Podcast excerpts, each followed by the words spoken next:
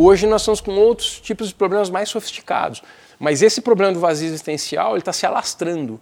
E o que eu vejo é que as pessoas não sabem lidar com esse problema, a educação não sabe lidar com esse problema, os educadores não, não lidam ou, ou não conseguem lidar pela estrutura que a sociedade tem montada aí. Então nós estamos diante de uma encruzilhada.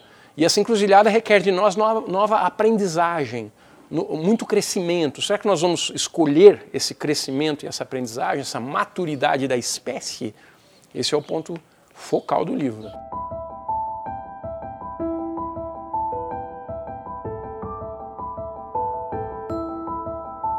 O grande sentido da existência humana é você entrar na vida com um certo nível de consciência e sair dela com um nível muito maior.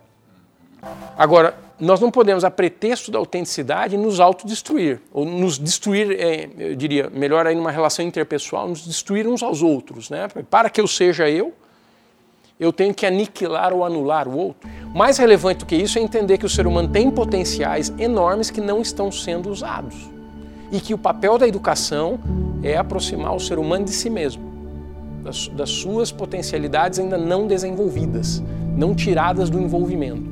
Se a educação cumprir esse papel, o que vai ser a sociedade do futuro, eu deixo para que nós, nós seres humanos, nossa espécie, conte essa história. Vai ser bonito de ver, porque nós podemos viver de formas muito melhores do que nós estamos vivendo hoje. Com certeza. Eu tenho certeza disso, eu acredito nesse potencial humano quem somos nós e que podemos ser, em que seres nós podemos nos transformar nesse planeta azul que boia pelo espaço. Muito bem, muito bem. Você ouviu um trecho do talk show que eu gravei com Luciano Alves Meira, autor de Ser ou Não Ser, Nossa Dramática Encruzilhada Evolutiva. Para assistir a um vídeo completo com toda essa conversa, acesse hotminds.tv barra ser ou não ser. Um abraço e até o próximo episódio.